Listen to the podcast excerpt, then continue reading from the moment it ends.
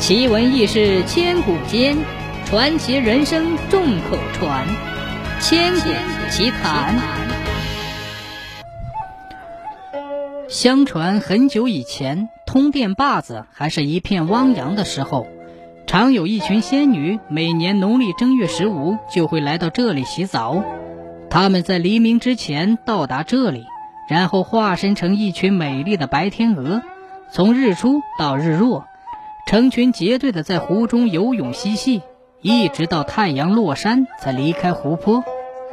湖泊周围居住着世代耕作的白族先祖，他们在湖边劳作放牧，却很少有人知道湖里的白天鹅是仙女的化身。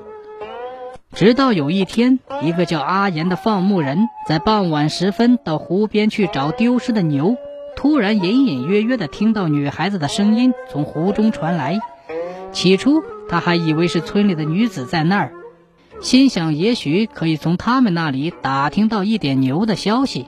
谁知那声音却越来越向湖中心移动，阿岩始终没有见到人影。只见一些可爱的白天鹅泛着金色的波浪，在湖面上随波荡漾。阿岩正要离开。不想脚下的泥土被崩塌，阿岩惊叫一声，掉进了水里。他拼命的挣扎呼喊，他脚下却深深的嵌在淤泥里，像被什么东西拽着。水渐渐的淹没了他的头。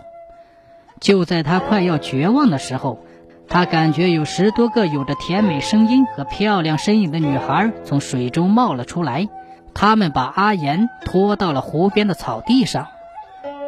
当阿岩从昏迷中悠悠的醒来，已是黄昏时分。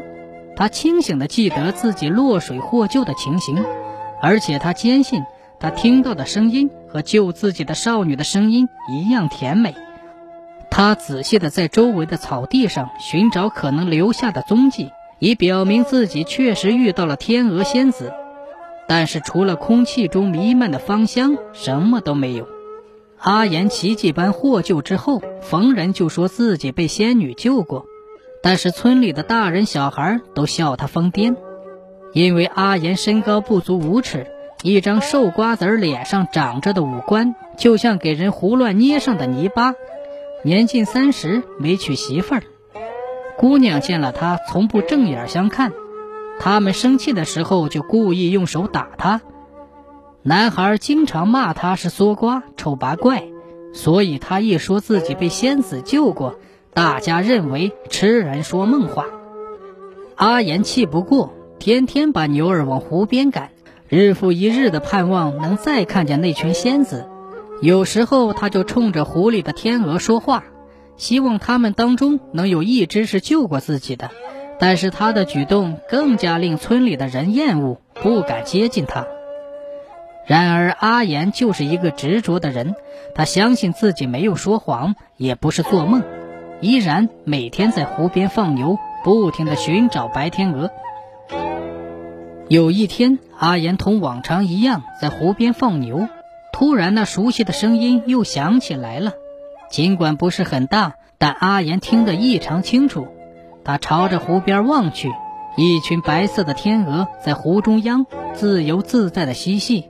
甜美的笑声就是从那儿飘来的。这一天正是正月十五，阿岩疯狂了，他挥舞着手，纵情的呼喊。天鹅被这位突然发出的呼喊声惊吓的，都朝他这个方向望去。他们笑声戛然而止，任凭阿岩怎样呼喊，天鹅们既不飞走，也不予理睬。湖边的农人不禁哈哈大笑，都以为阿岩这次是真疯了。可怜的阿岩就这么喊着围湖奔跑，一直到了晚上，农人们都已经归去，田野显得空旷寂寞。正在这时，阿岩看见一只天鹅朝他走来，化作一位美丽的姑娘，微笑着对他说：“她和姐妹们都是观音菩萨身边的侍女，每年都要下凡给观音菩萨净瓶里装水。”因为这里的湖光山色实在太美，所以迟迟玩耍，舍不得离去。仙界中人本有禁令，不与世人相见，只因前次不忍看阿岩落水淹死，才与姐妹们一起将他送上岸边。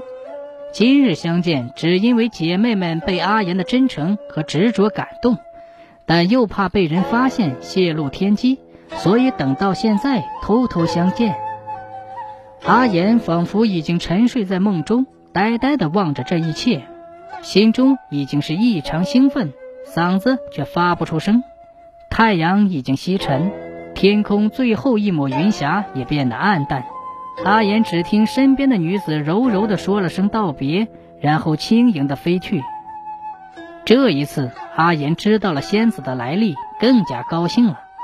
回到村里，就跟几个平时最看不起他的少年，夸自己再次遇到了仙子，还说他们明年正月十五一定会来湖上取净水。又到了来年的正月十五，阿言早早地来到湖边。天快亮的时候，一群白天鹅从天空中落到湖里。突然，一支支箭从芦苇丛里射向它们，天鹅们被射中，发出凄惨的哀鸣，在水中扑腾一阵后，白色的躯体漂泊在淡蓝的水中。阿言简直不敢相信自己的眼睛，看着这一切突然发生。原来，村里几个少年听了阿言的奇遇。但他们根本不相信会有什么仙子，所以早就准备了弓箭埋伏在湖边芦苇中猎杀天鹅，还兴高采烈地嘲笑阿言想美人想疯了，编故事骗人。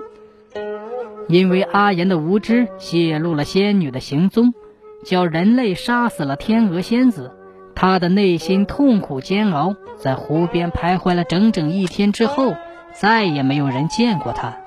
听说有人看见了他，当天跳进湖里淹死了。人们只当世上少了个疯子。说来也怪，那一年天一滴雨也没下，发生了严重的饥荒，很多人在这场饥荒中死去了。湖水干涸之后，在里面留下一座孤零零的石山，它跟周围的沙石山截然不同。于是人们确信这是阿岩变成的石山。干旱是上天对人的惩罚。